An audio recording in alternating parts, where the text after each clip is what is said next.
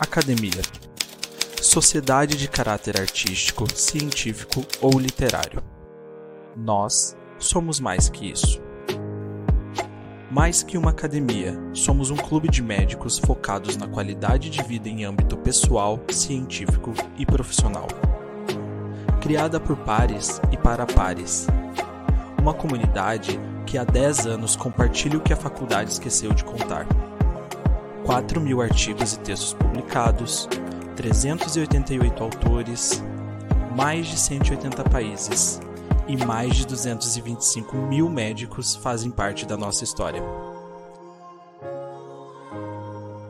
Somos a maior comunidade formada por profissionais de saúde do Brasil. A Academia Médica nasceu para te ajudar a alcançar os seus objetivos. Conheça agora o clube de médicos mais influentes do Brasil, onde a troca de conhecimento é ilimitada. Acesse academiamedica.com.br e venha fazer parte da revolução do conhecimento em saúde junto com a gente. Bom dia a todos, boa tarde, boa noite. É bom estar contigo aqui de novo nesse troca de plantão. Esse é o momento que a gente tem aqui realmente para poder discutir os avanços da medicina e fazer essa revolução no conhecimento da saúde junto com tantas outras pessoas que pensam a saúde, pensam a profissão, pensam o desenvolvimento humano, e é disso que se trata no fim do dia, né? A, a evolução do homem, pelo menos nos últimos 200 anos, ela passou muito, muito, muito por novas tecnologias na saúde, e hoje o, a conversa vai ser nesse sentido. Junto comigo, começando o programa é, o, acho que o maior especialista que a gente tem aqui no Clube Academia Médica, que é o Albert Bacelar. O Albert, é, ele é um monte de coisa, além de mergulhador, mas ele é um mergulhador na tecnologia também. É, e, Albert, é um prazer enorme ter você por aqui junto conosco. Para quem não te conhece ainda, uma, faz uma breve introdução sobre ti. Enquanto isso, eu vou mostrando teu, teus artigos na academia, Albert. Tudo bem? Tá bom. Bom dia, bom dia, pessoal. Sempre bom estar aqui. Uh, eu sou, fui cirurgião, sou intensivista, já fui mergulhador de resgate já também. Uh, atualmente mais na área de gestão em terapia intensiva e mergulhando nesse mundo de, da área de tecnologia, tanto com alguns oh. projetos em empresas quanto trabalho científico também.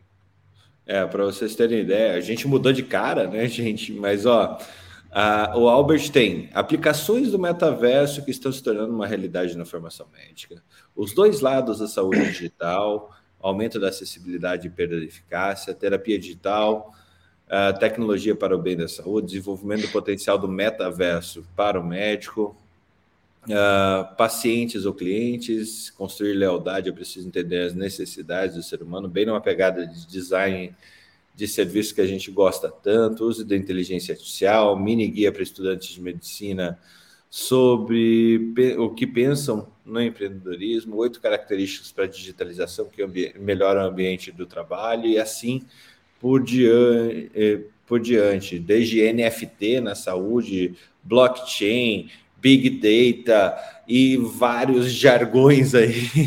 Né, Com certeza. Que bom. Que bom tê-lo aqui junto conosco. Uh, começando o programa conosco, não sei se vai poder abrir o microfone ainda, nosso amigo João Franceschini, também membro aí do Clube da Academia Médica, cardiologista, que tem essa, esse trabalho em Orlândia. Vamos ver se ele pode abrir o microfone aqui junto conosco falar junto com, com a gente aqui. João, tá por aí? Se não tiver, tudo bem, a gente já, já te ouve. É, e Marie Corbeta, direto de. Eu sempre esqueço, é Düsseldorf ou München? München. München. München. München. É, é, vulgo, vulgo Curitiba do Norte, né, né Marie? Como você diria? Aliás, é o nome da minha rede agora. Né? A gente mudou a rede aqui para ver se melhora a internet. E a nossa rede agora é, C, é NorCWB. É, Marie, Marie, que é, é gineco-obstetra de formação, mas tem uma, uma passagem maravilhosa é, pela, pela medicina aqui brasileira, pelo SUS, e há cinco anos já, Marie, que você está aí na Alemanha? Cinco anos que eu estou aqui. Muito bom. Gente, eu, eu queria fazer esse bate-papo. Daqui a pouco entra Messias, daqui a pouco entra mais gente aqui junto conosco. É, eu queria fazer esse bate-papo com o intuito de é, sem tanta, sem tanta, entre aspas, viagem aqui. É, o que, que eu quero dizer com isso? É, o Albert deve entender bem essa linha, né? A gente, a gente que, que mergulha nesse assunto, a gente fica lá, não, porque tem o blockchain, tem o NFT, tem é, o metaverso, tem é, redes neurais, tem apoio à tomada de decisão, tem tantas outras é, tecnologias que estão surgindo para a gente dar segurança para o sistema e para esse caminho todo. Uh, mas, ao mesmo tempo, a gente tem a nossa realidade e tem o principal fator que a gente esquece de concatenar ou não tem como, uh, às vezes, colocar as coisas no tempo de forma adequada, que é o tempo. O tempo. É, então a gente está falando de todas essas situações, todas essas novas tecnologias, tem todo esse caminho que a gente está vendo, mas como é que isso acontece no tempo e de forma prática? É, eu, dei uma, eu dei uma palestra em, em, em Porto Alegre nesse, na quinta-feira passada, foi super legal que conseguiram levar os, uh, os possíveis governadores do estado para estar lá e discutir saúde é, com as pessoas que estavam debatendo isso, é, para a gente fazer esse exercício de alguma forma de como que a tecnologia vai ser influenciada, vai influenciar a saúde e vai ser influenciada pela saúde. E nessa lógica, eu, surgiu uma, uma frase na minha, na minha fala, não, não foi pensada, não foi estruturada, que era em 2012, a gente não tinha capacidade de prever o que, que seria a medicina de 2022. Assim como a gente são pouquíssimos de nós que têm a capacidade de prever como será a medicina de 2030, 2032 no caso. Então, para a gente chegar até 2032, eu queria propor é, algumas rodadas aqui: dois, cinco e dez anos, tá? É, começando primeiro pelo pela Marie, que está no, no, numa, numa terra super tecnológica e ao mesmo tempo enfrenta esse dualismo todo. Marie, dois anos de medicina, o que, que vai mudar, o que vai ficar, é, qual que é a prática é, que, que vai ser a nova datilografia da vez é, e qual que vai ser a, a, o, o, novo, sei lá, qual a tecnologia que ficou super, super, super, super ainda continua, sei lá, o novo, é, a nova estatina da vez.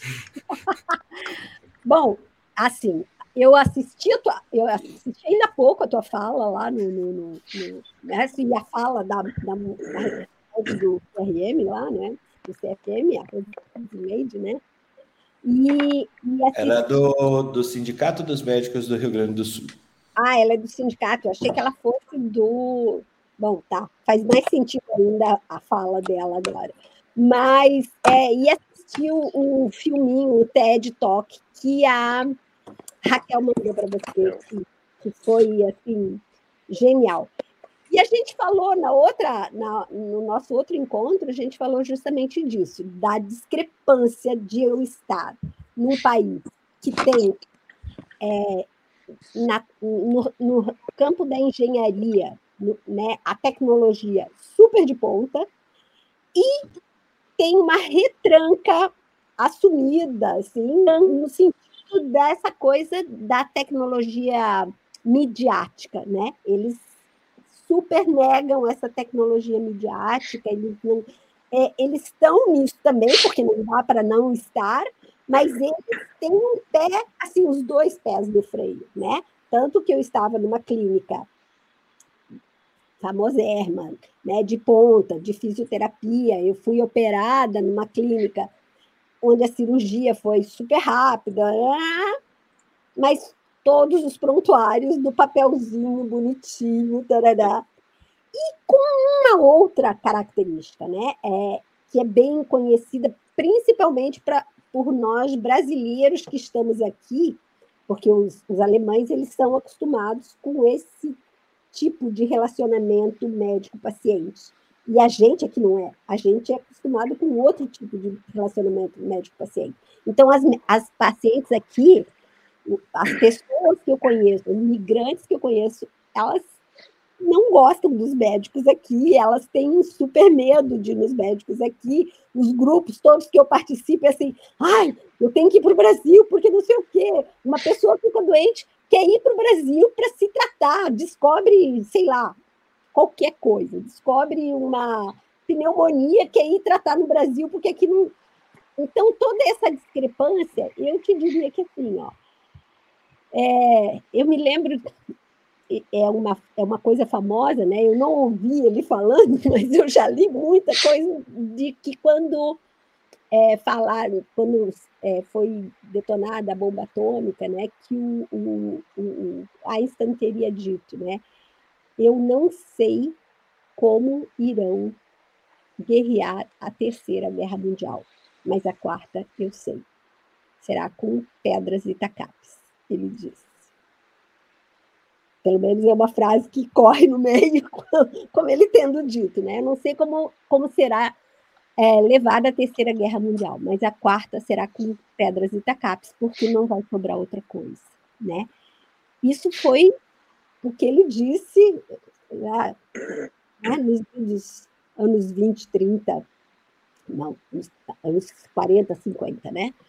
É, porque foi depois, da, depois da, da bomba de Hiroshima, que foi em 40, 45 a bomba de 45, Hiroshima. mas 45. que, que visão esse tal do Einstein. Ele, ele falava né, que se é, metade do, das frases que, que dão autoria para ele não disse, né? mas pode ser que essa se tenha. É, eu, eu não ouvi. Essa visão é sensacional, gente. É, é muito. Eu, eu não ouvi ele falando, mas corre a voz que ele teria dito isso, né? É, inclusive nas, nas biografias dele, tudo isso Está tá lá escrito em algum lugar que ele teria dito isso. Em que pese realidade ou não, é, eu acho que assim, né? Todo ano a gente tem essa questão aí da mãe de nada e não sei mais quem fazendo as previsões para o próximo ano.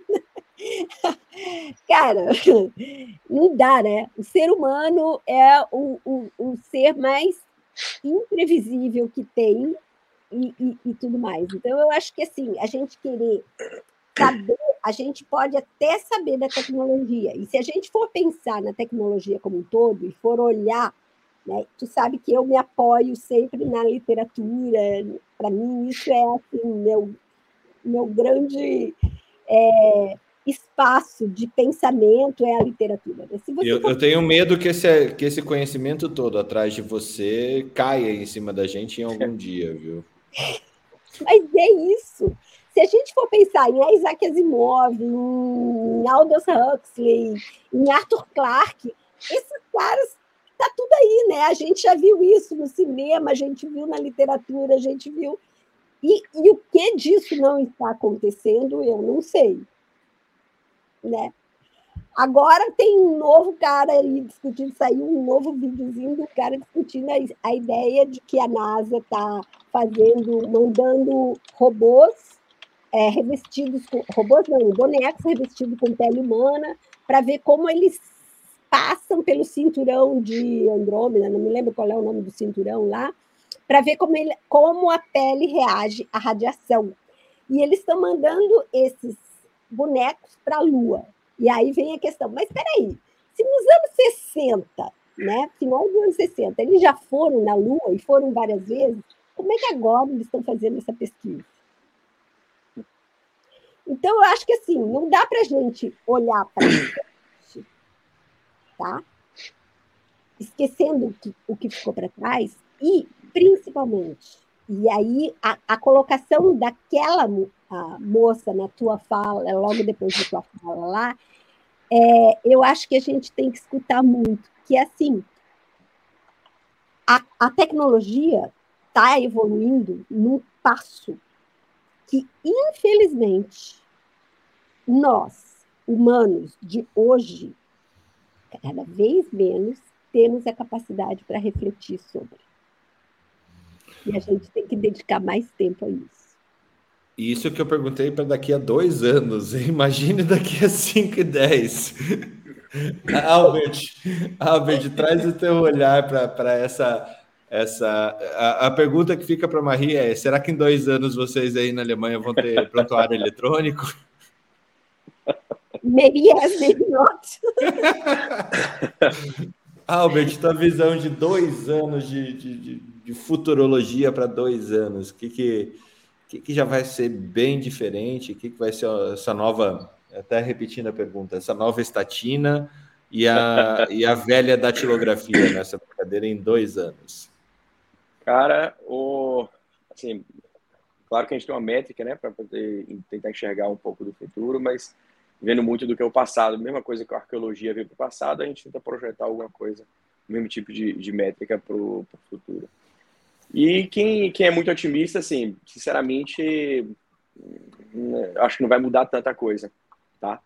Primeiro é o seguinte, a, a gente descobriu esse ano aqui que as health techs estavam né, no processo de bolha, tem essa questão do, do otimismo generalizado, em que todo mundo acha que descobriu a pedra filosofal, é, se a gente olhar a questão assistencial médica aí nos últimos dois mil anos, né, o que a gente descobriu até hoje é que a saúde é multiprofissional né, e ela é integrada entre si. Então, mesma coisa do, do daqui a algum tempo ainda. Uh, não acredito que ainda não em dois anos, mas a gente vai amadurecer o mindset ainda uh, de que a gente essas, essas tecnologias que acabam surgindo, elas não são para filosofal, mas elas fazem parte do processo de construção de algo mais à frente, tá? A gente está sofrendo o processo de amadurecimento do prontuário eletrônico, então acredito que em dois anos a gente tenha o melhor amadurecimento do processo do prontuário eletrônico. Integrabilidade de dados, muito melhor, e o entendimento disso também. Ah, os grandes players de mercado, não só no Brasil, mas fora do Brasil, estão fazendo integrabilidade é, dos seus dados com os prontuários eletrônicos, é, com, que permite integrabilidade melhor. Então, acho que essa, essa visualização do prontuário eletrônico médico do, do paciente uh, vai ficar mais fácil. Eu acredito que é basicamente isso. Em relação à usabilidade de tecnologias, a gente vai, vai ver relógios inteligentes, uh, computadores que conseguem mensurar alguma coisa relacionada à temperatura, reconhecimento facial na rua, e com isso possibilitar prever algumas doenças, mas nada assim como um boom, como algo fantástico, seria coisas mais pontuais. Não só no Brasil, mas também em outros países do mundo. Uh, existem vários países dentro do mesmo país, então a gente consegue ver os dois polos, né? tanto a pobreza extrema quanto o quanto a, a, a saúde de ponta. Né? Só que se a gente olhar isso em relação a preço, somente sobre preço, eu acho que o assunto é mais complexo do que isso, é, se a gente analisar há 10 anos atrás quem é que tinha celular, há 20 anos atrás quem é que tinha celular. E hoje a gente vê quem é que tem celular hoje. Né? O número de celulares no Brasil é maior do que o número de população. Então, um de gente aqui no, no, no Brasil.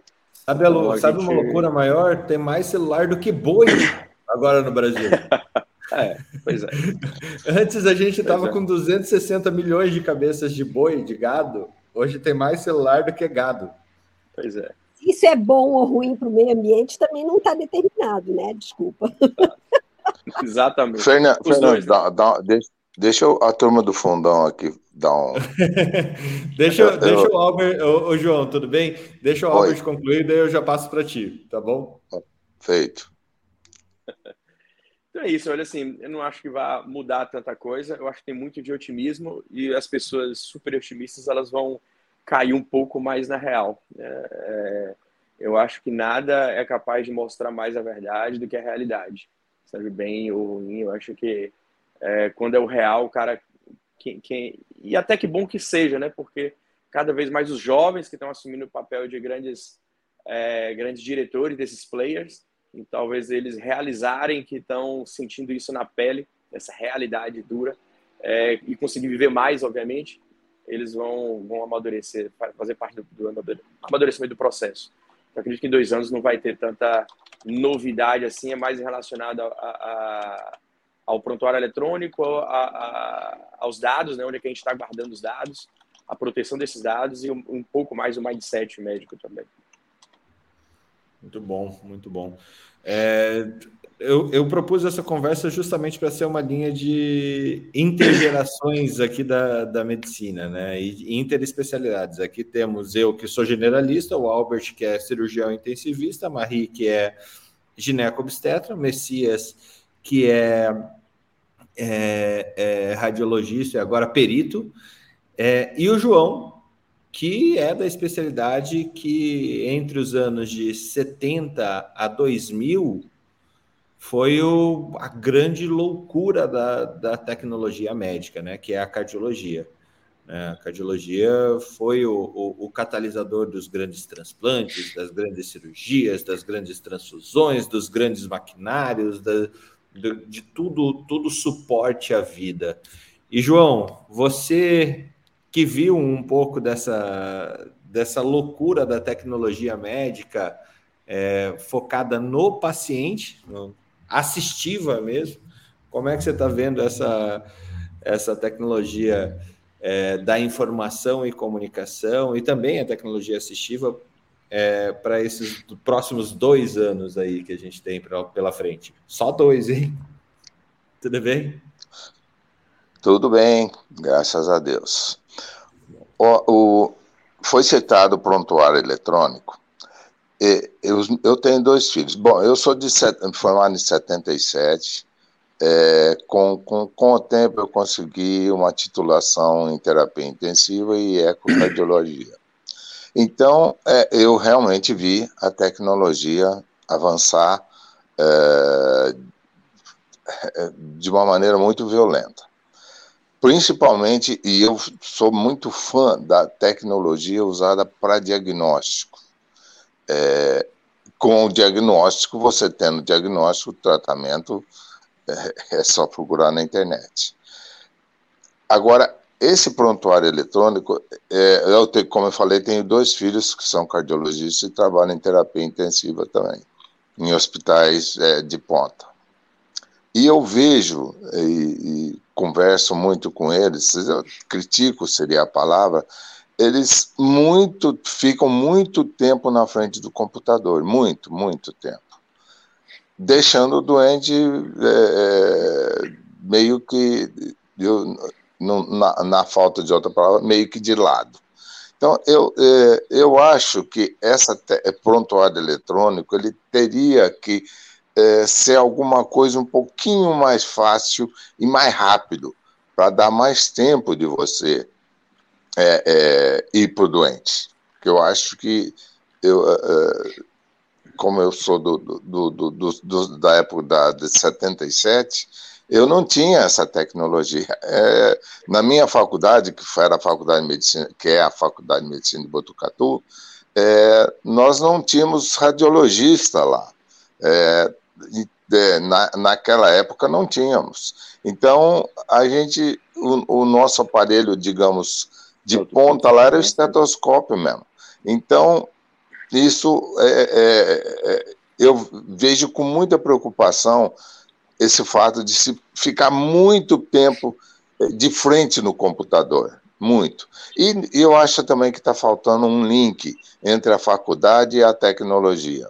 Você tem muitas faculdades, muitas faculdades, é, e essas faculdades não têm, é, não são ligadas a, aos, a hospitais de ponta, ou hospitais que, com recursos terciários, e os alunos não, não ficam muito é, é, ligados na, na tecnologia. Então, eu vejo com uma certa preocupação o fato de se, se dar muito valor na tecnologia em detrimento do contato com o doente.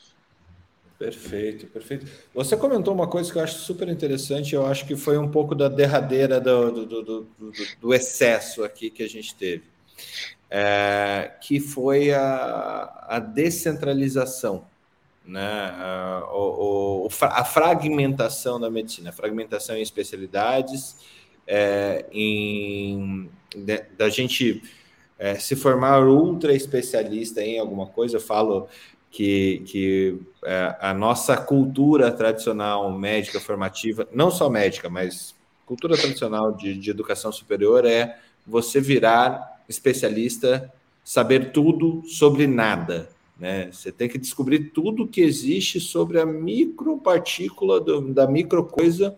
E quando você faz um zoom tão grande, você não vê mais o resto. Ó.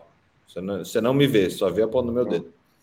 É, e isso aconteceu com a medicina a partir dessa do pós-guerra, né? Uma medicina ultra especializada, uma medicina de guerra fria, uma medicina que precisava produzir tecnologia de, de, cara que fosse ser usada no espaço ou que trazia a medicina, a, a tecnologia espacial para a gente mergulhar no ser humano. Né? Querendo não foi isso que aconteceu e eu acho que a, a linha diagnóstica ela entra bastante nisso, tanto é que temos tantas especialidades diagnósticas aí é, subespecialidades até, por exemplo, a ecocardiografia que você falou, é uma subespecialidade diagnóstica, meramente, diagno, entre aspas, meramente diagnóstica dentro da cardiologia, né? É, e essa fragmentação, assim, eu acho que é o, o limite que a gente chegou também nesse, nesse caminho. Messias, tá, está conosco? Eu tinha bloqueado o teu, teu microfone.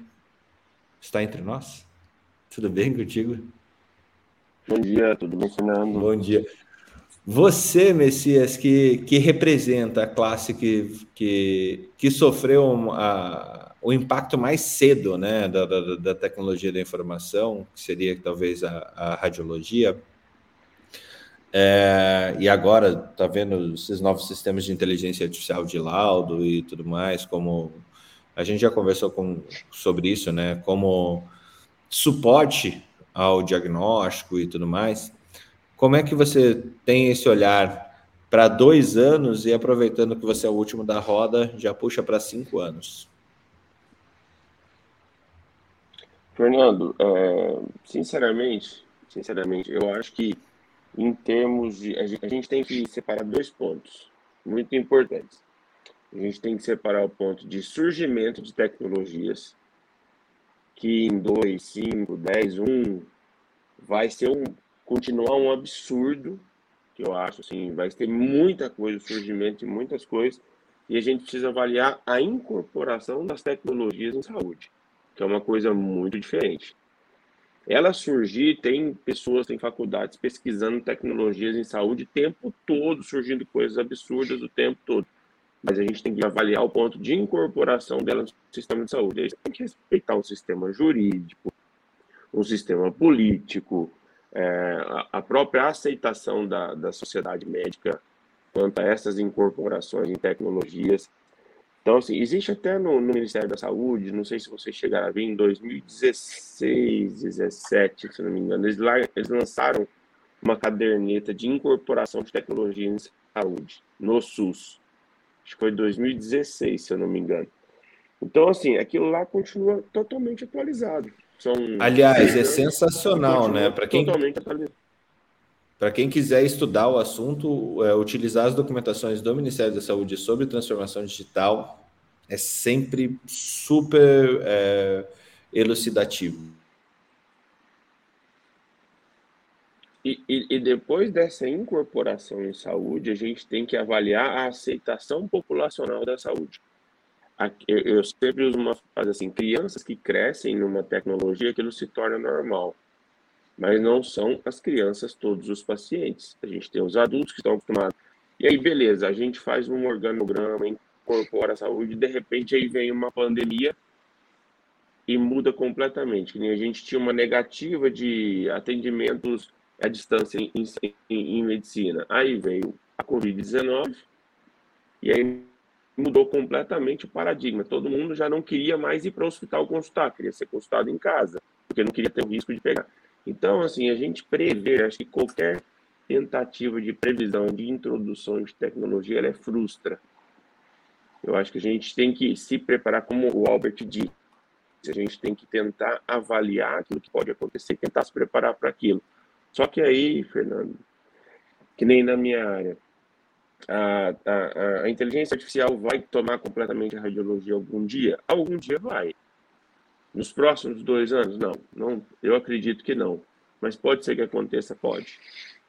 Então, não, é muito difícil a gente prever. Eu acho que o mínimo que a gente tem que tentar fazer como profissional que está vivendo essa transição É tentar incorporar ela no nosso dia a dia e não ficar para trás, é, senão você vai ser ultrapassado. Eu acho que nem a gente começar a trabalhar com inteligência artificial, começar a usar alguns pontos, algum, alguns benefícios que ela traz, tudo bem. Mas agora, para os próximos dois anos, nem nos cinco anos, eu não acredito. Mas voltando à minha frase, eu tentar prever qualquer coisa daqui um, dois, cinco, dez anos, para mim é frustro, porque pode acontecer alguma coisa como todo conceito, todo paradigma que a gente tem sobre tecnologia. Tirei da reta, hein? Tirou, subiu, subiu no muro bonito agora, mas você trouxe uma, uma questão muito importante para essa conversa toda, que é o chamado gap generacional, né? o gap entre gerações, né? O quanto que, que as gerações utilizam uma informação ou outra, ou até um diagrama que me fugiu o nome, mas eu vou compartilhar aqui rapidamente com vocês, que é uma curva de adoção de novas tecnologias. É, deixa eu compartilhar aqui. Essa curva de adoção de novas tecnologias, ela, ela quando você está em startup, empresas que nem é a Academia Médica, que nem, uh, uh, que nem as outras empresas que eu sou sócio, ou que nem outras empresas que fazem esse processo de transformação digital de alguma forma, deixa eu até dar um zoom nela, que eu acho que ela está pequenininha. É, você tem essa curva de adoção de tecnologia, o quanto tempo ela dura para que uma tecnologia seja aceitada para todos né, por todas as pessoas. Até chegar nesses conservadores, eu já mostro outro diagrama, a gente tem aparentemente 15 anos, tá? Entre o, o, o entusiasta até o conservador é, utilizar de fato essa tecnologia que foi colocada no mercado em algum momento. 15 anos depois, esse, essa pessoa vai começar a utilizar isso. Isso eu acho que não é diferente na, dentro da medicina.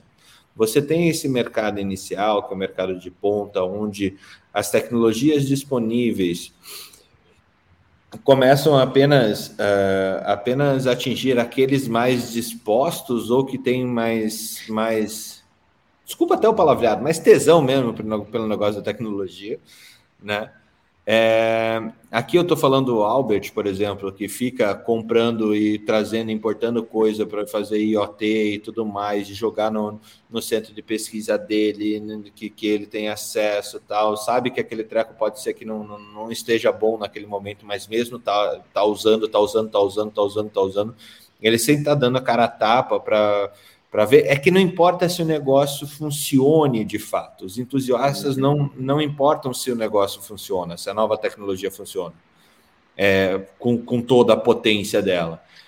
Ele se importa se aquilo lá dá um, um, um olhar para frente mais do que isso. Ele se importa em ser o primeiro a utilizar. É, é assim que funciona a cabeça dos, dos, dos entusiastas. É, são as pessoas que acham uma tecnologia, cara, quer testar em todas as possibilidades que aquilo lá funciona.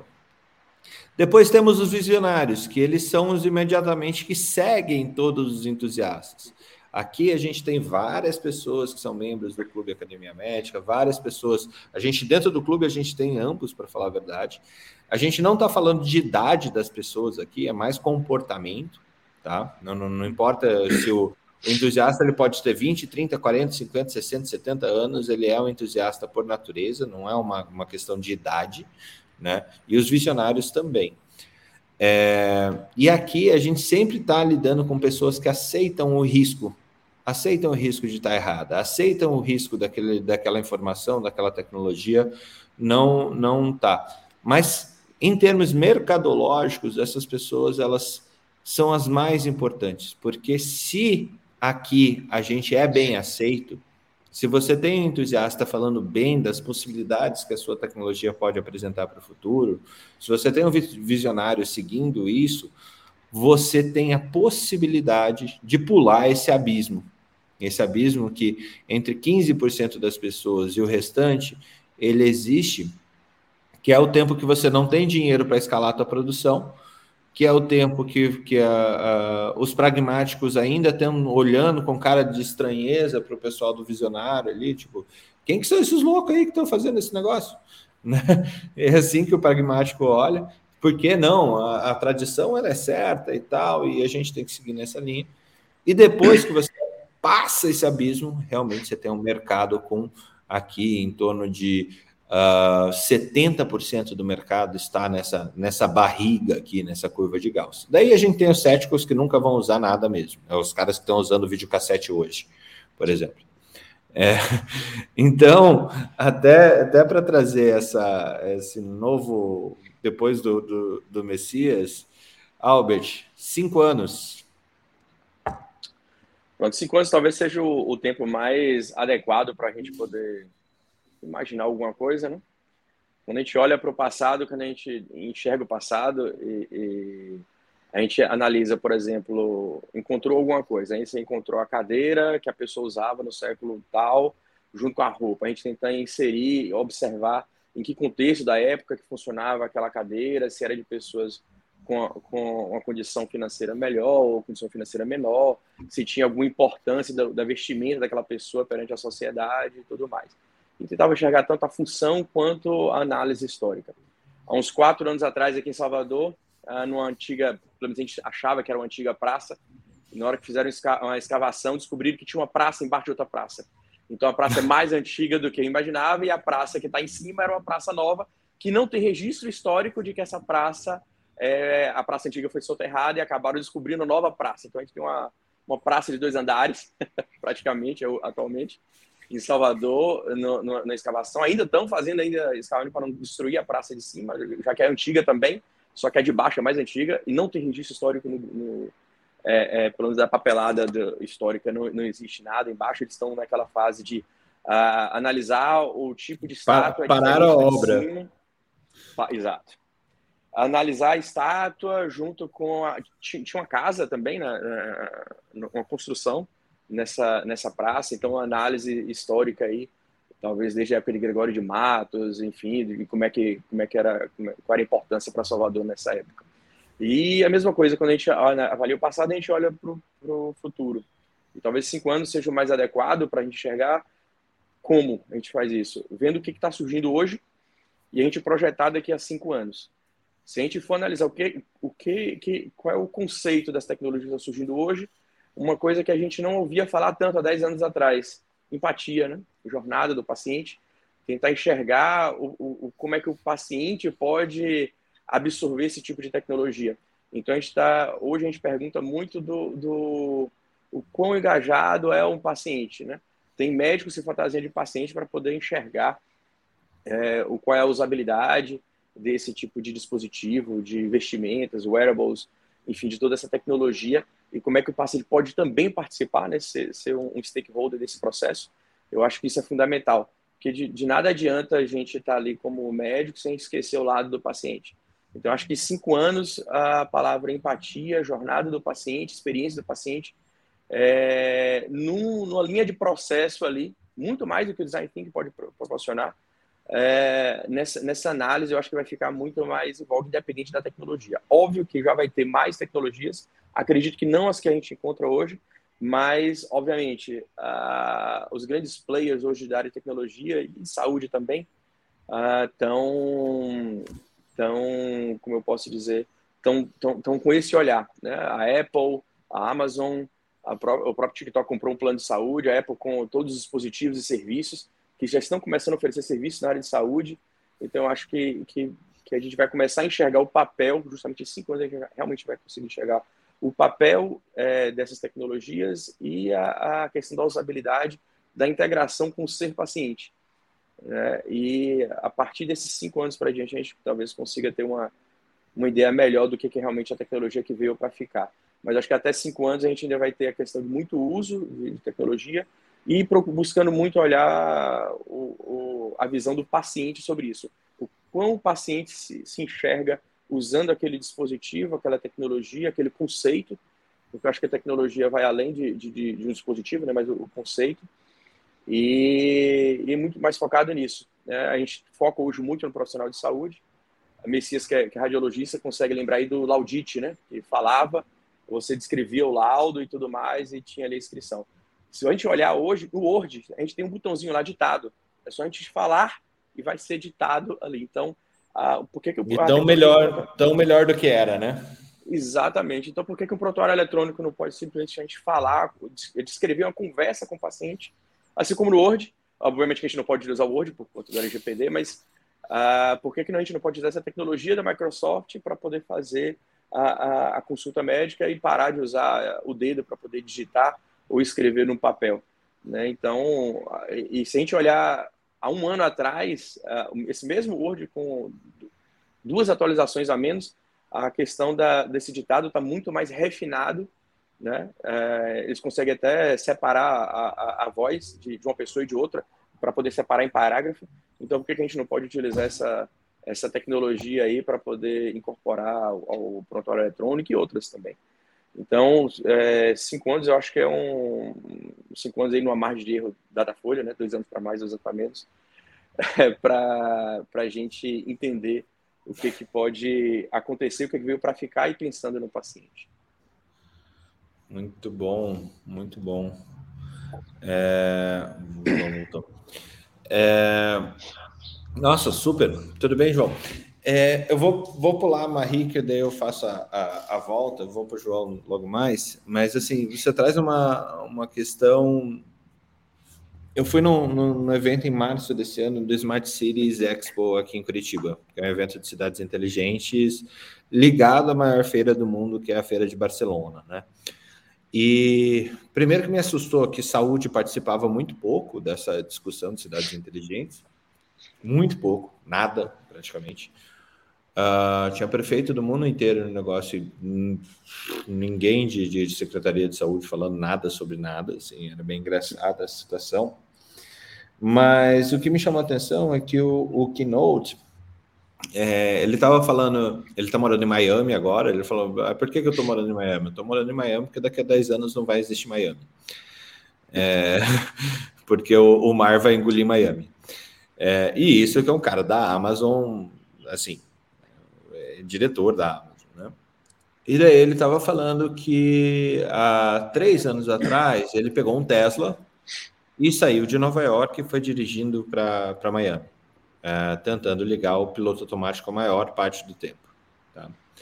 O carro, naquela época, ele fez 40% do, peru, do percurso sozinho. Tá? E na volta, um pouquinho antes dessa palestra, ele falou: Eu fui voltar de Miami para Nova York. Ele fez 84% do percurso sozinho. Tá? Sem ele tocar no volante. Então, é, é para vocês terem ideia como, como o, a tecnologia pode assumir a maior parte da, das situações. E aqui a gente traz, até antes de passar para o João, se quiser liberar o teu microfone, a Raquel, é, colocando, é, parabenizando a sua fala, João, é, anterior, e que combina com o que ela pensa que o futuro pedirá um tanto de passado no uso de tecnologias leves, leve e duras pelo médico.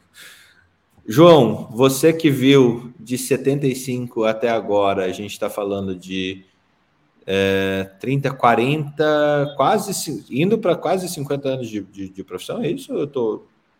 É, é isso mesmo. É, como é que é esse avanço para cinco anos, como é que você vê isso?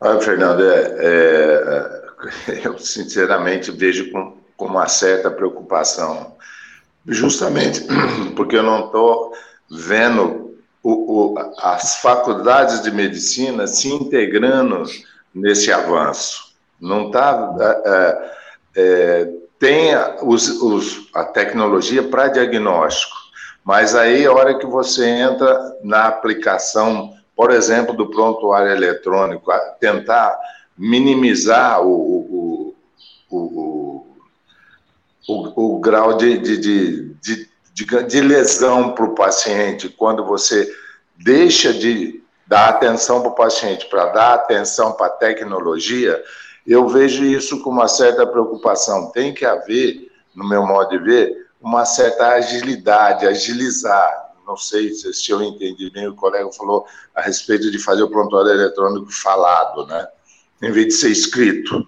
É, talvez seja, seja, essa, seja essa uma solução.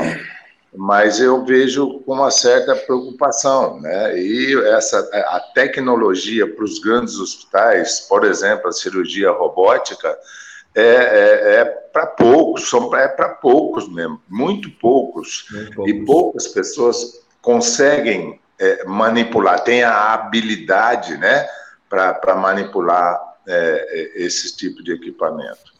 Mas não tem jeito, é o caminho, é, é o futuro.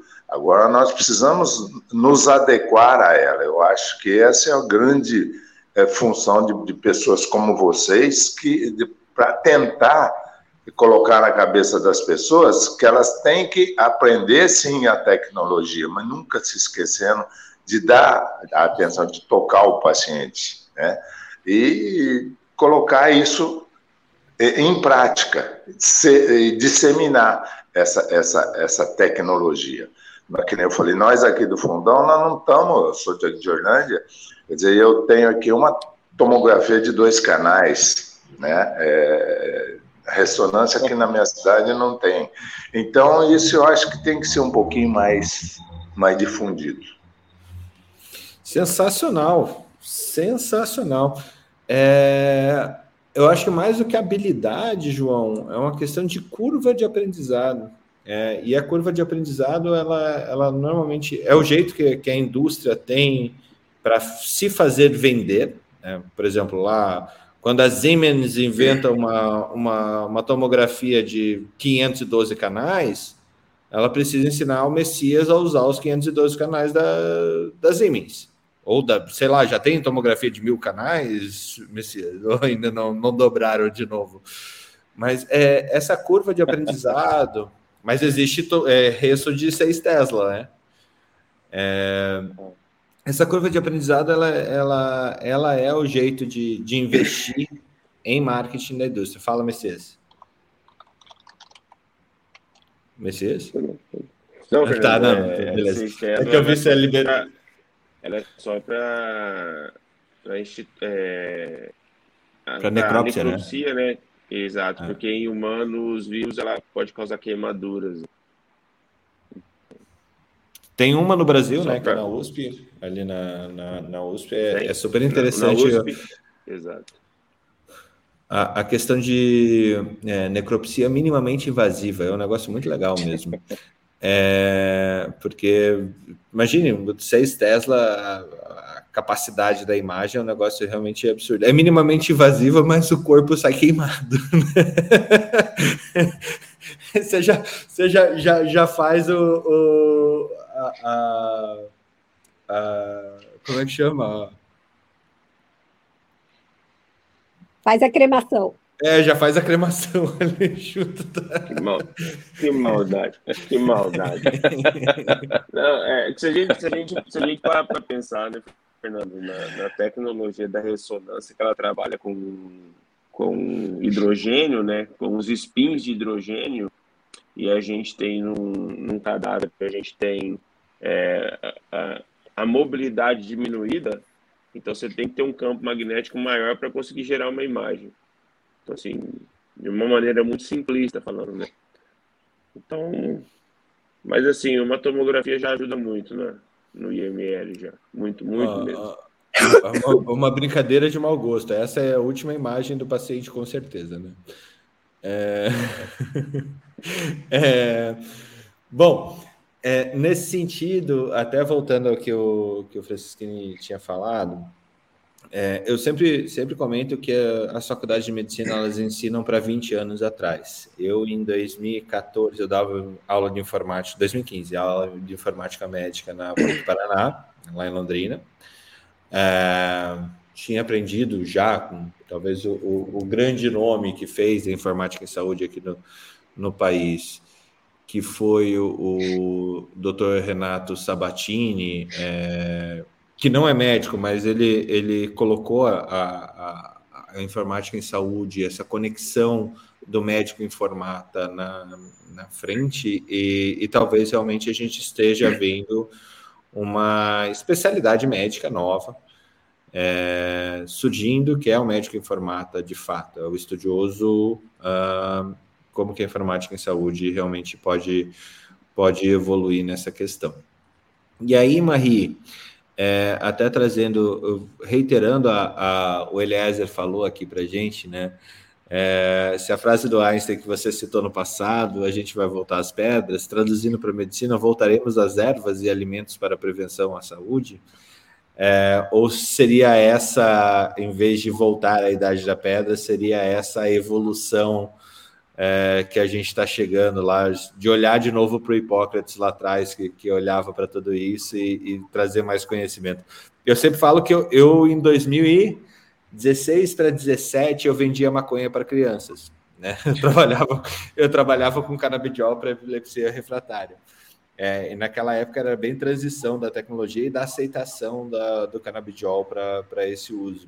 Mas é uma, uma planta, é uma molécula que você é, consegue destilando de forma muito simples e, e até pouco industrial. É, e talvez fosse essa, por, por isso que não, não tivesse sido investido em amplo espectro antes, porque é uma molécula de, molécula de muito fácil obtenção, tá?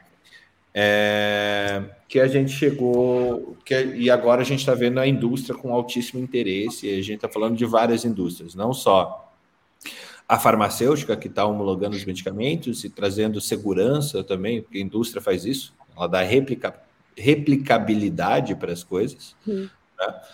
mas também essa essa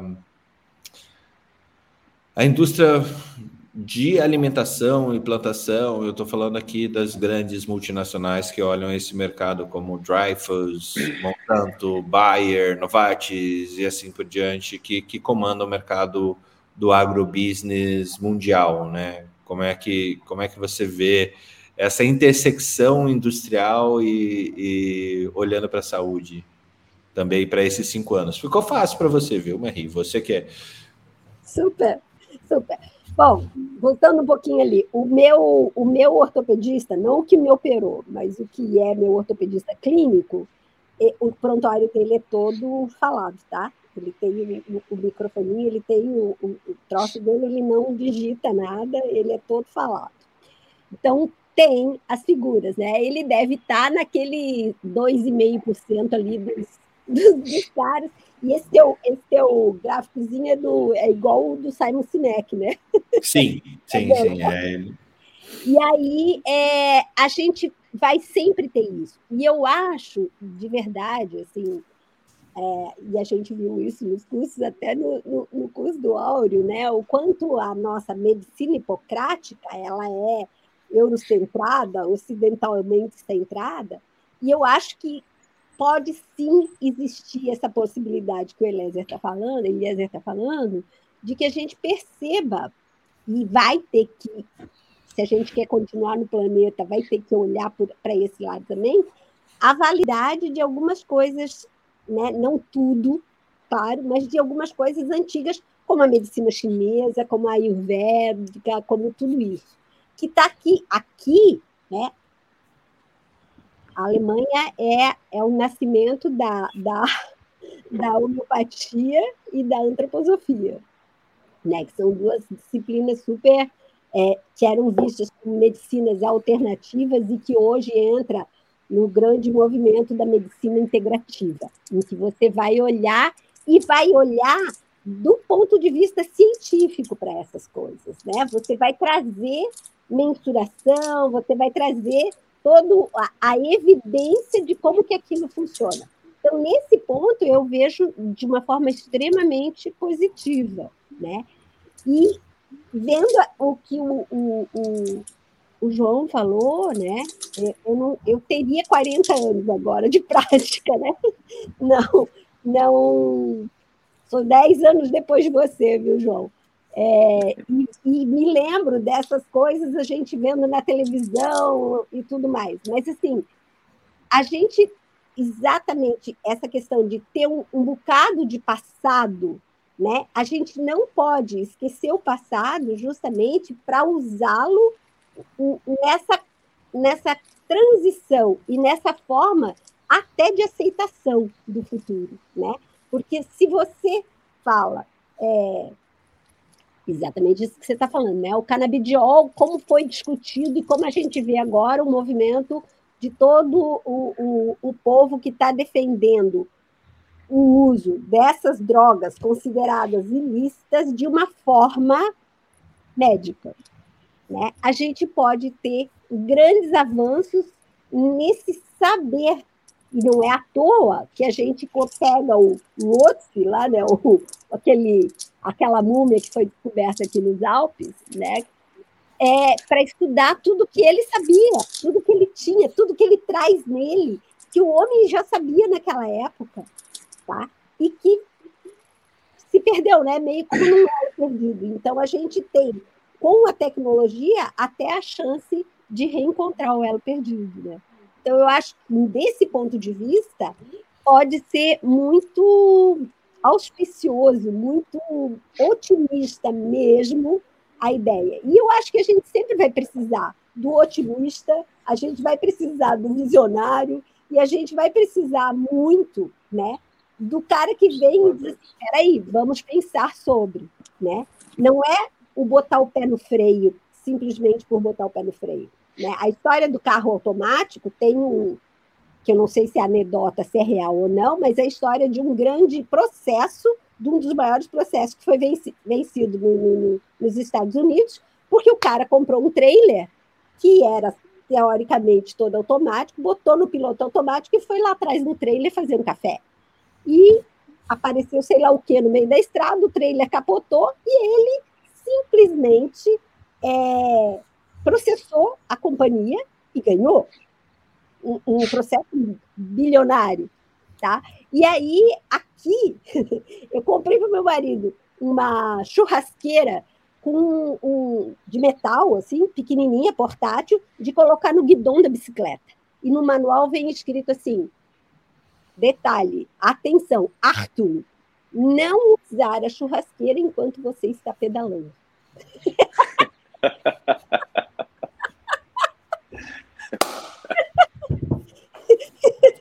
Então, eu acho que é isso. É aquela coisa, né? Se, se, se, o fogo estiver apagando, dá uma voltinha que daí ele reacende. Não usar churrasqueira enquanto você estiver pedalando. Está escrito lá. Você pensa, meu, é idiota, né? Mas eles estão se defendendo, porque é bem o que o Messias falou, né? Vai andar tudo junto. Não vai andar só o desenvolvimento da tecnologia. Precisa andar tudo junto. E precisa andar junto o, o, a, a, o refletir sobre. Né? A gente tem um dos maiores é, campos de discussão em cima da genética, em cima de todo o desenvolvimento do genoma. Que a gente pode descobrir coisas incríveis, mas que a gente tem que pensar aonde isso vai nos levar, porque é muito rápido o desenvolvimento. Não adianta, a gente não tem como. E não acho que o caminho não é frear, botar o pé no freio e dizer não, não vai acontecer, porque vai, a gente vai ser atropelado. Se você não entra junto, você perde a chance né, de poder opinar e de poder ajudar a direcionar isso. Provocar. Isso é importante. Isso que é importante.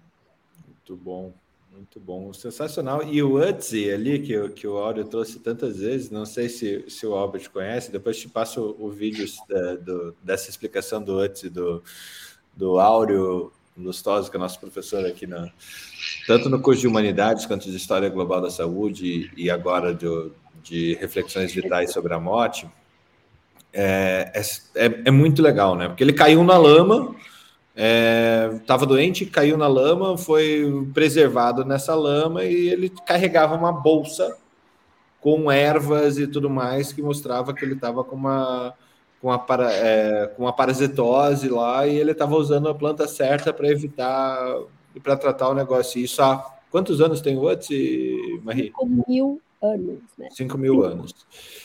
É então, estimado. Não, eu fui no, no, no, Eu tive lá, eu fui visitar. Você, você conheceu o Otis? Você falou, hi! Eu conheci o Otis, fizeram uma. Inclusive, eles têm uma, uma reconstituição de como ele deveria ser, o cara era até chegado. Assim. Bonitinho? Bonitinho? Manezinha? Era bonitinho? Ele estava maltratado, mas ele é a coisa mais querida, Alice. querida.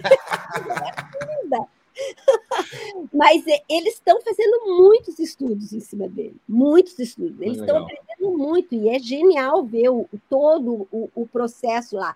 Então é bem essa coisa. O passado ele serve para nos nortear e a gente não pode simplesmente renegar. E se você for pensar nessa questão toda do, né, da terra gira e tudo mais, a gente vai começar a discutir grandes valores que eram tidos como é, bruxaria, como folclore, como coisa. A gente vai começar a achar evidência de como isso funciona.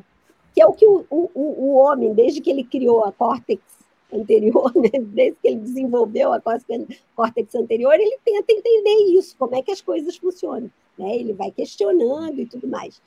Os mitos foram criados para isso, para a gente poder entender de alguma forma isso. Agora, a Sim. ciência está tá pleiteando o seu lugar nisso, né? e o desenvolvimento também. E a gente não pode renegar isso. Sim. É, até. Só, Fernando, pode falar. Só, só uma coisinha rapidinho falando um pouquinho sobre passado e planta, né? A gente tem que lembrar que o AS surgiu da, do salgueiro, né? Da casca do salgueiro. Op, os, os, opioides surgiram de, de, uma papoula, né? O captopril, os IECAS, na realidade, surgiu do veneno de uma cobra.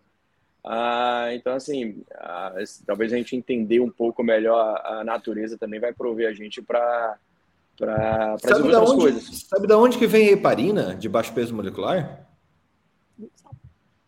Cara, to, tomara, tomara que os vegetarianos não nos ouçam, mas é, é, ela vende, os vegetarianos e veganos, ela vende intestino de, de boi processado para você extrair heparina. E olha, olha que, que, que doido isso, né? De vez em quando você, assim como o álcool versus açúcar, de vez em quando, quando o açúcar está mais alto, mais, mais rentável, é, o álcool fica mais caro de vez em quando, quando as rações animais produzidas com, com processamento no intestino é, de boi, porco, esse tipo de coisa, está mais, mais rentável, o preço da heparina não fracionada explode. É, e, e, é aquela coisa, a ignorância é uma benção, saber que, que, que é, nesse momento eu quero ver, assim, você precisa usar uma heparina, mas, ah não, mas eu sou vegano. Ops, não vai dar, não. É... A história do, do da, da, das religiões mexendo nisso, né? As testemunhas é. de Jeová. Sim, sim, sim. Quantas, quantas, vezes a gente teve que se deparar com algumas coisas nesse sentido, né? Com decisões, assim, terrivelmente salomônicas, né? Nessa, nessa questão da, da transfusão e de tudo mais. Então, a gente... É, a, a ética humana ela evolui também, e ela tem que evoluir, porque senão a gente põe o pé no freio. É, tem, tem, eu acho que tem umas, umas frases que você trouxe, Marie, que eu sempre, é, a gente, acho que serve para outro troca, mas é a vida imita a arte ou a arte vida, é, é, imita a vida, né? A gente não, não sabe. E não fui eu que disse, quem foi? Foi o, foi o Albert que disse, né, que a realidade, ela acaba sendo muito mais surpreendente, a realidade ganha qualquer fantasia. Disparado. Disparado. Uh, antes de passar para o Albert de novo, mais uma. É o mesmo gráfico, só que feito pela, pela maior, uma das maiores, é, maiores empresas de consultorias do mundo, que é a Gartner. A Gartner tem um. Anualmente ela solta esse, esse ciclo é, ele chama de, de hype cycle, né? Que é o quanto que as tecnologias elas são. Deixa eu ver se consigo deixar um pouquinho maior aqui. Quanto que as tecnologias é, são.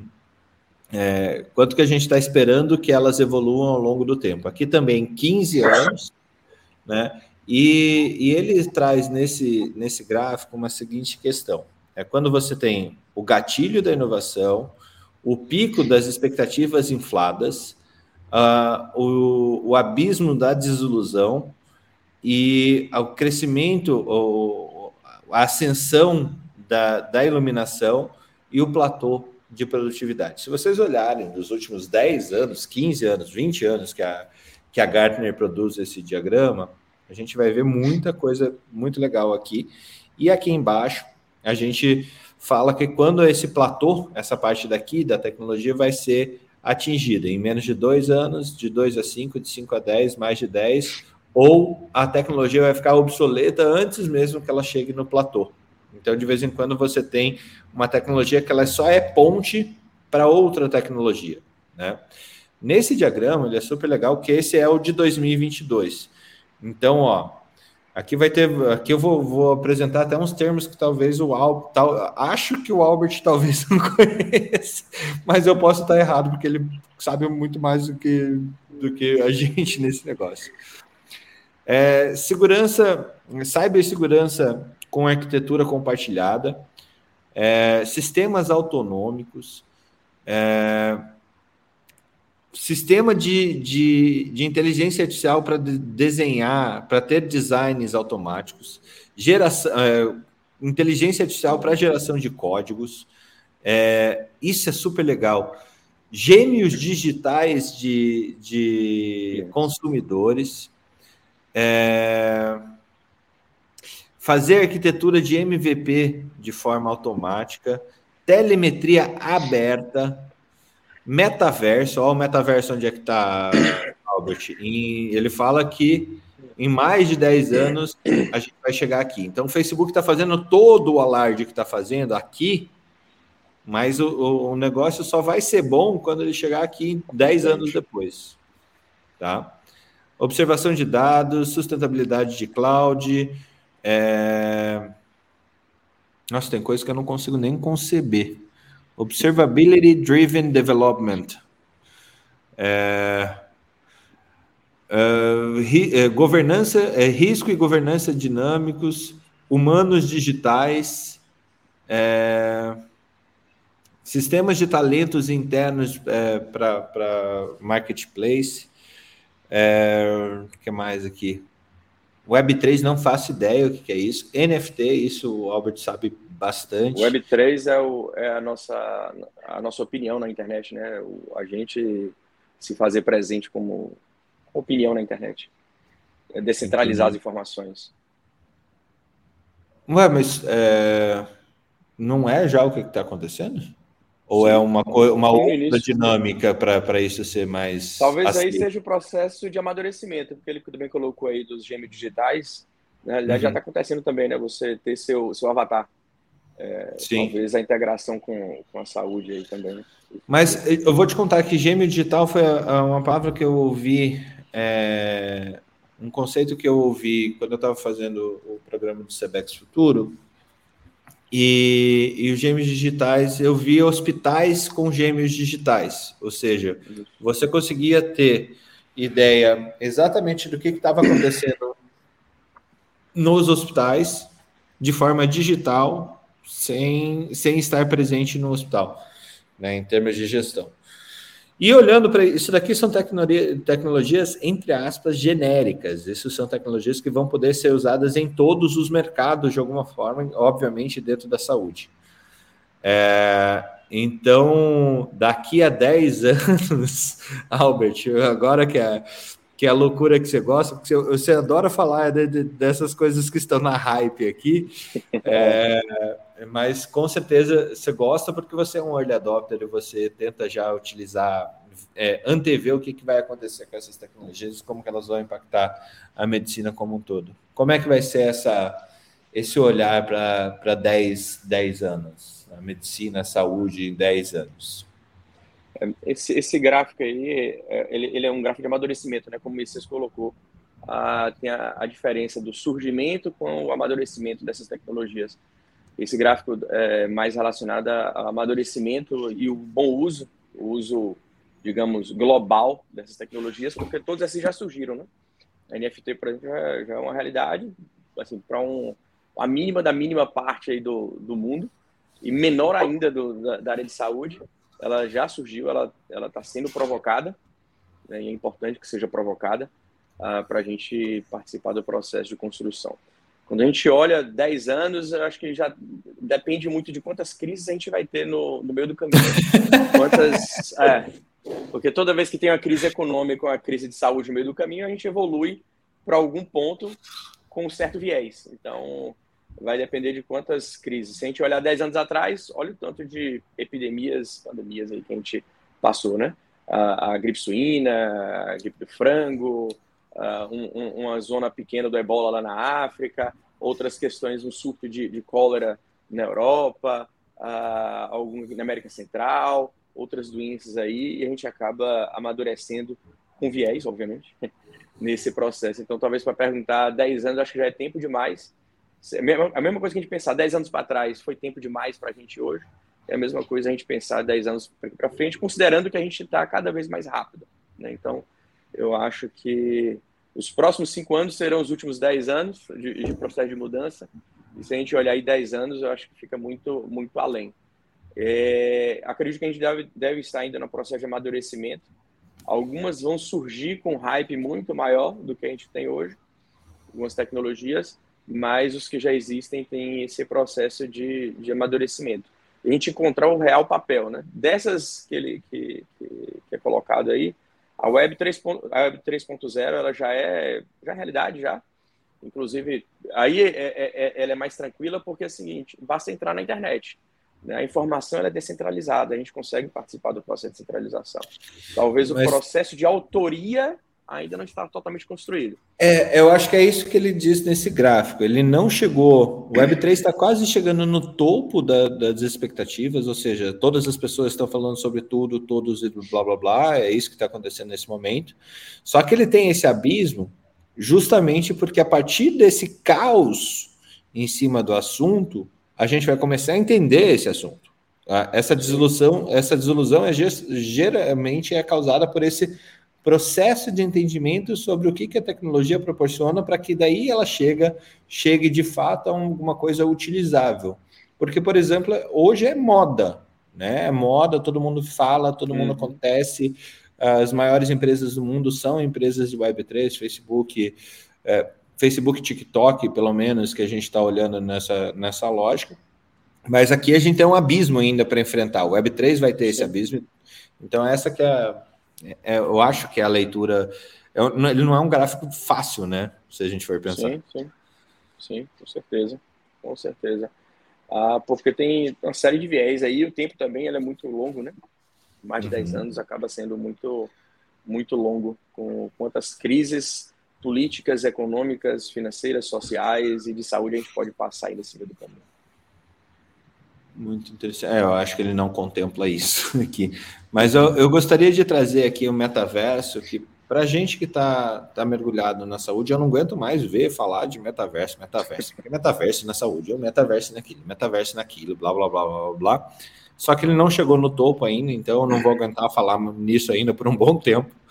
É, até a gente realmente é, chegar a uma usabilidade adequada dele, que seria lá na frente no platô da produtividade, né? Então, quando que o metaverso vai ser produtivo? Eles falam aqui em mais de 10 anos, ou seja, 2032, o Matheus e o João, talvez, não, você tem você tem uma filha pequena também, né? Um filho pequeno, né, Albert?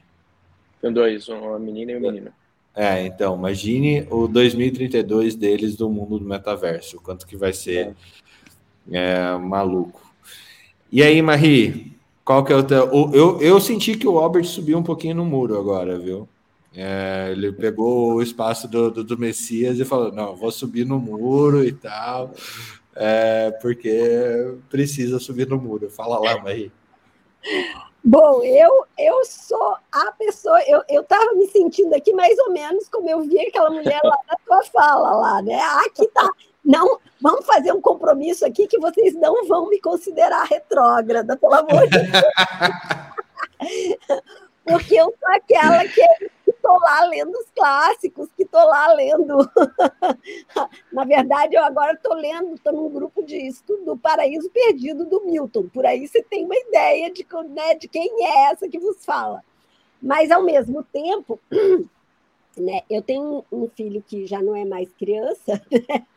Pelo contrário, e que já está nesse caminho aí, ele trabalha, inclusive, com inteligência artificial, ele trabalha com tudo isso, e ele, ele tem essa visão também, né? E você tem que andar junto, porque senão você, mais um pouquinho, ele começa a me chamar de vó, entendeu?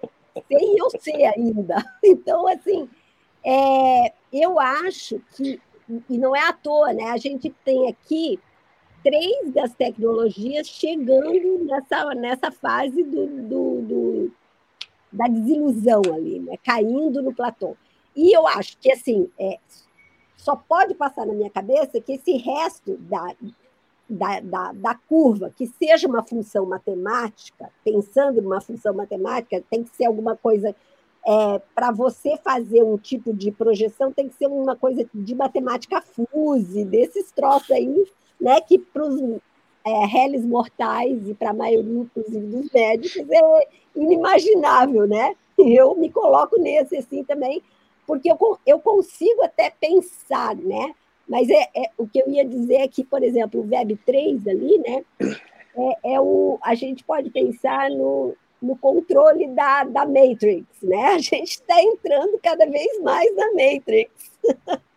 e isso tem um lado bem interessante, mas e aí venho eu de novo com essa questão, né, de que assim a gente tem que refletir, a gente tem que olhar o passado e tem que ver o que disso, porque isso vai acontecer, está é, acontecendo, está na nossa fuça aqui acontecendo, a gente não está viajando na maionese, né?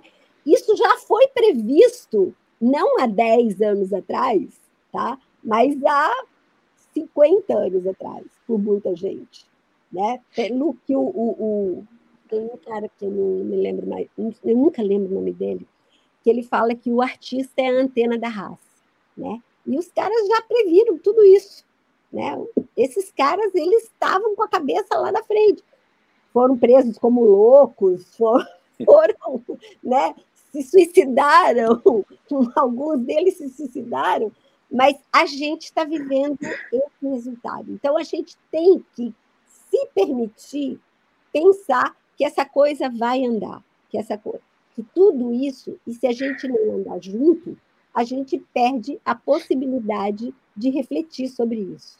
Né? Se você nega o troço, ele não vai deixar de existir porque você está negando. Né? E, e, e, de novo, a gente perde o bonde, né? a gente perde o bonde da história. A gente tem que é, olhar, pelo menos, por mais que você seja é, cético, tá? você não tem como parar o bonde da história. Você para o teu bonde. Você entra na noção do Kierkegaard, né? que assim, se você não está ali, aquilo para você não existe. E quem está aqui está vendo existir e vai ter que se haver com isso. Então, você não está ajudando, você sai do bonde da história. Então, a gente não pode se, ater, é, se agarrar e querer desacelerar, porque isso não acontece. Na verdade, isso não acontece. Né? E o tempo é que vai deixar de ser, e eu acho que a grande, a grande discussão e a grande loucura de a gente estar pensando 10 anos para frente é essa questão do tempo. Não do tempo de forma linear, como a gente está pensando e a gente é acostumado a pensar, mas do ah. tempo nessa, nessa quarta dimensão, né? Nesse, porque o tempo ele é entropia, não adianta. Uhum. Ele, acumula, ele acumula energia e, Exatamente. de repente. E aí, a evolução é exponencial. Então, a gente tem que ir tentando entrar no movimento, sem perder a noção. Ô, Mary, é, só um paralelo do gráfico que a gente acabou de colocar e o que Mary colocou. É, essa, essa desilusão aí, como, como a desilusão ensina a gente, né? para tudo. A gente já teve um período de desilusão na faculdade, desilusão na escola, desilusão com medicina, desilusão com o nosso trabalho, na residência, com tudo que a gente adota. E eu acho que ela, a desilusão ela, ela ensina muito mais do que a gente sempre está ali certo. Né? Então, eu acho que é importante realmente essa questão da realidade da, do processo de desilusão para amadurecimento em todos os campos que, que, que a gente pode falar. Nossa, eu, estava chegando, eu tava chegando eu estava chegando numa frase muito maluca, o Albert acabou de, de, de melhorar, assim, é a, igno, a, igno, a, ignorância é uma bênção até que a gente se é, até que a gente enfrenta a verdade, né? É, até que a gente conhece o, o resto. É, porque eu acho que a, a, questão, e eu acho que essa, essa curva é, é uma é uma imagem muito interessante disso, que é essa coisa, né? É, a desilusão, e a gente aprende com a desilusão, a gente aprende com a dor, isso está mais do que provado, né? Mas ela não pode impedir o sonho, e ela não pode impedir o movimento em frente, né? E, e com essa noção de que às vezes a gente tem a ideia de que a gente está no mesmo lugar, que a gente não se mexeu, mas a gente está no mesmo lugar de um ponto de vista acima. Então, essa noção eu acho que a gente tem que ter o tempo inteiro. E a gente tem que se ligar nisso de novo, né? Eu vou ser repetitiva aqui. Eu, meu filho aqui diz, mãe, parece uma vitrola quebrada. Porque é real. Você não pode. Vitrola já é antigo pra cacete, né? Olha como ele me considera. Não, não, não é antigo, é vintage. É vintage, pois é. Eu sou três vezes vintage já. Mas, a questão é justamente essa. A gente tem que manter a capacidade de sonhar e refletir, senão a gente vai ficar apavorado e vai ficar é, estagnado. E daí aí perdeu, né? Daí não tem como Sim. Ir adiante. E a gente não pode. E aí vem essa coisa do, do, do, do filminho lá da Raquel, que o cara fala, né? Que a, a, a grande, grande, maior invenção e instrumento da medicina é a mão humana, né? A gente não pode perder de vista a nossa humanidade. Esse, esse vídeo é muito sensacional. Acho que foi uma das primeiras eh, publicações da Academia Médica. Do, ele é professor de semiologia da Harvard, da Harvard não, da Stanford, é o Abraham Verghese. É, e esse TED, para quem eu até acho para compartilhar depois, para quem não ouviu, chama A Doctor's Touch, o toque médico.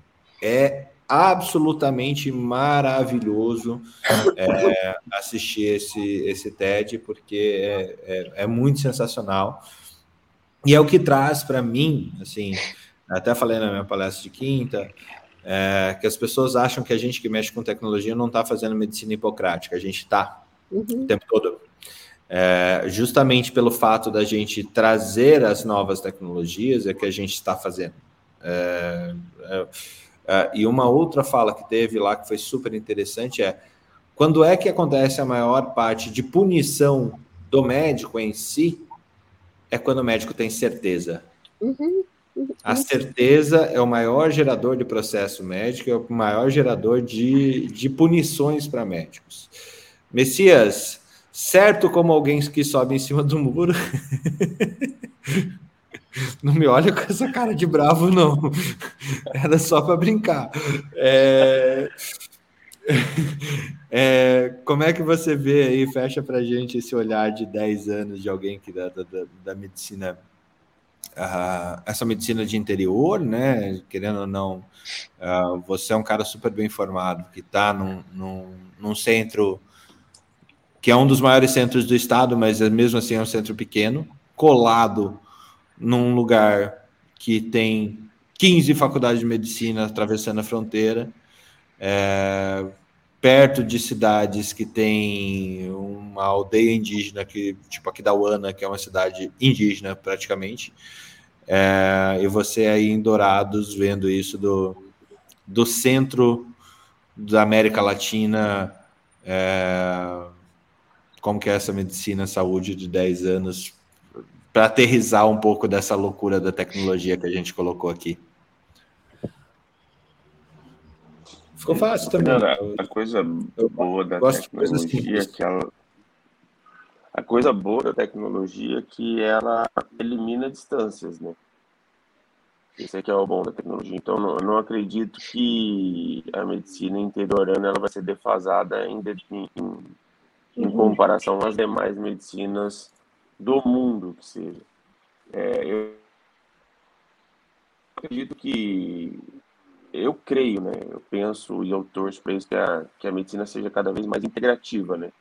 Que a gente possa consultar dúvidas, é, é, sanar dúvidas é, de uma maneira muito mais rápida, muito mais integrada do que ela é hoje em dia. A gente tem essa, a gente existe essa tecnologia hoje em dia e só que ela é muito pouco usada e acredito que ela esbarra um pouco no, no ego também, né?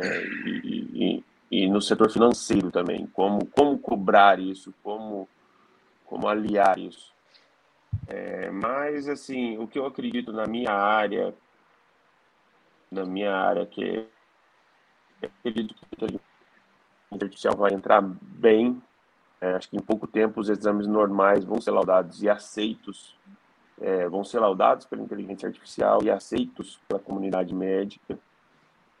É, e eu acredito que a gente vai conseguir cada vez mais reduzir as doses de radiação, como a gente já vem reduzindo brusca, bruscamente. Hoje, a gente tem uh, as tecnologias dual energy, a gente tem tomografias de centenas de canais aí, como aquela que eu mandei para você Fernando, e que a, que a radiação se equiparam. Então, acredito que essa temerosidade que existe, ela vai reduzir. Acredito que a ressonância magnética ela vem se tornando cada vez mais rápida e mais ágil e, e ela vai também evoluir de uma maneira é, brutal.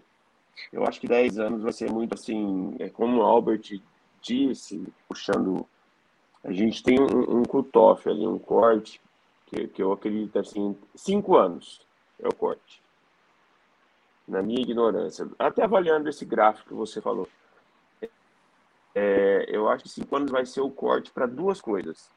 Para a introdução dessas tecnologias que já estão sendo introduzidas e para as pessoas e para as pessoas se adaptarem a elas.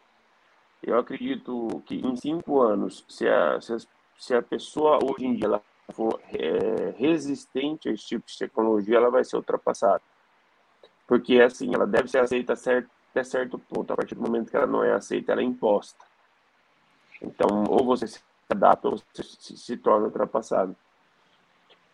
É, falando como, como você falou, assim, avaliando população indígena, Dourado hoje acho que é a, a, a, cidade que tem a maior população indígena urbanizada, são 22 mil indígenas, se eu não me engano, no último censo, eu não tenho certeza disso. Eu acho que ela vem para englobar, como a tecnologia como eu disse, ela vem para englobar tudo, inclusive assistência de saúde para todas as populações. Aí você, ah, você é muito tópico, Messias. Não, não, eu estou falando que a tecnologia vai englobar. Agora, entre ter acesso ou não, é isso que a gente tem que buscar. Mas eu acredito que ela possa vir como uma maneira facilitadora, a teleconsulta, é, ela pode vir com uma maneira mais integrativa quanto às, faculdades que temos aqui na vizinhança, é, eu acredito que, ela, que, que isso possa melhorar no sentido de acesso à saúde. Ela tá dúvida, ela pode dar uma bugada ali e tirar dúvida com fontes confiáveis, né? E vem a academia médica para tirar essas dúvidas com fontes, fontes confiáveis então, Fernando, assim, do meu ponto de vista, para 10 anos, eu restringiria aí para 5, 7 anos para a gente ter um, um, uma virada em tecnologia, ou você acompanha ou você vai ser ultrapassado. E eu acho que, como já foi dito aqui algumas vezes, a busca é mais de humanização dessas tecnologias. Eu acho que vai estar tá aí o, o diferencial, você tentar se tornar parte humana dessas tecnologias e, e o outro ponto é acesso. Acho que todo mundo vai, ser acesso, vai ter acesso, mas como utilizá-las? Entendeu? Porque da mesma maneira que ela pode ser utilizada para o bem, ela pode ser utilizada para o mal também. Então, eu acho que o, o que vai ser diferencial para nós da área de saúde é como utilizá-las é, e como acessá-las para que outras pessoas tenham acesso a elas. Eu acho que é isso aí. Sensacional, sensacional. É, eu acho que a, nosso exercício aqui, é, ninguém aqui tá, tá é, é um exercício de fé, um exercício também de, de, de futurologia, principalmente. Uh, não, nenhum de nós aqui, eu acho que tem coragem de, de, de, ser categórico de como vai ser dois, cinco ou dez anos a partir de agora, porque tem as questões que o Albert trouxe ali que, que fogem ao nosso entendimento, tipo, vai que vem uma nova epidemia aí, então a gente vai acelerar. Os 10 anos vai virar 5 porque a gente vai voar em termos de, de, de capacidade ou vai dar alguma, alguma guerra nessa brincadeira. Eu quero fechar o programa de hoje, até compartilhar com vocês. É, deixa, eu, deixa eu deixar adequado.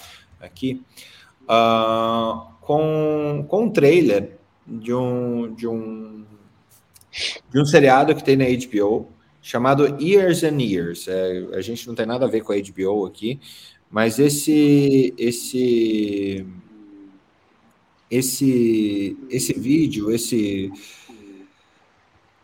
essa só deixa eu ver se veio com o som. Peraí, só um pouquinho. Esse esse seriado ele mostra a partir de um momento de, de mudança lá do Brexit, né? O que mudou na, na, na, no, com, na Inglaterra a partir do Brexit? Que tipo de guerras a gente estava começando a ver no mundo por causa dessa situação? E aqui eu vou compartilhar com vocês. Deixa eu ver se está com a legenda em português aqui. deixa eu colocar aqui rapidinho para quem não estiver vendo em.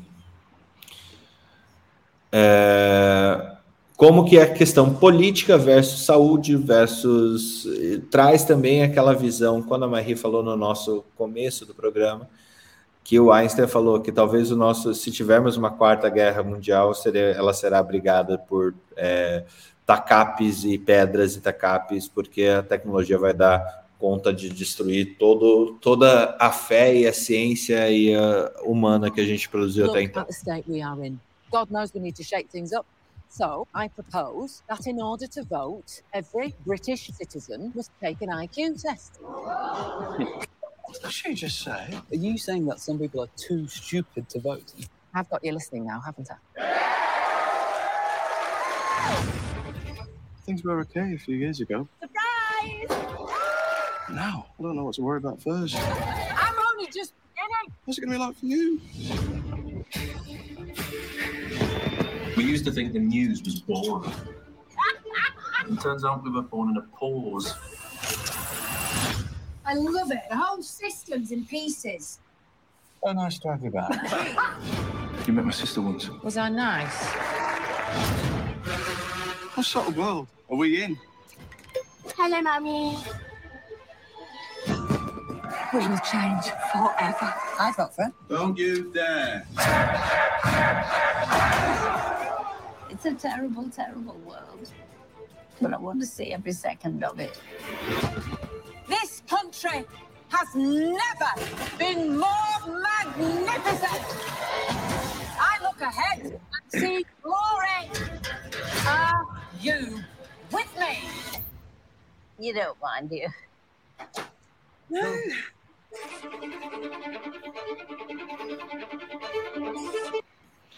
Vale cada, cada, cada reflexão que esse, que esse seriado provoca, viu? Mesmo, assim, é, é muito sensacional é, esse olhar que ele traz. Não sei se é, quem contou para gente sobre ele foi a, a, a Ana Panigas, que mora lá em, na Irlanda, Marie. Mas é, é sensacional, sensacional mesmo. E vamos ver cada segundo desse mundo maluco, ins, é, imprevisível, é, ansioso, Uh, onde a gente vai, ao mesmo tempo, tentar tratar a saúde, vai manter populações vivas por mais tempo, vai ampliar acesso, vai ampliar o entendimento sobre tudo e todos, para, no fim das contas, vender mais, melhor, mais rápido e também alimentar grandes populações. É, é, é muito legal esse visual. Gente, querem deixar algum recado ou até quinta?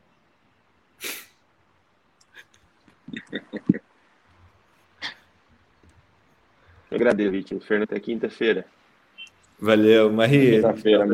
Não, eu só queria reforçar uma coisa que você falou, né? É, que estava na minha cabeça e passou, que é a coisa de assim, ok, sabemos que nada sabemos, né? Não temos certeza de nada. E eu acho que isso é importante. É o que eu sempre falo. Aproveite o caminho, que o futuro é só do futuro mesmo. O legal é aproveitar o caminho. Gente, até quinta-feira que vem. É, espero contribuições, mas como sempre, um, um, um tema é, provocativo, atual e compartilhado com várias inteligências, construído com muita, muita, muita inteligência aqui na Academia Médica. Um abraço para vocês e até a próxima. Tchau, tchau. Obrigada. Tchau, tchau, gente. Tchau. Academia. Sociedade de caráter artístico, científico ou literário. Nós somos mais que isso. Mais que uma academia, somos um clube de médicos focados na qualidade de vida em âmbito pessoal, científico e profissional. Criada por pares e para pares. Uma comunidade que há 10 anos compartilha o que a faculdade esqueceu de contar. 4 mil artigos e textos publicados, 388 autores, mais de 180 países e mais de 225 mil médicos fazem parte da nossa história. Somos a maior comunidade formada por profissionais de saúde do Brasil. A Academia Médica nasceu para te ajudar a alcançar os seus objetivos.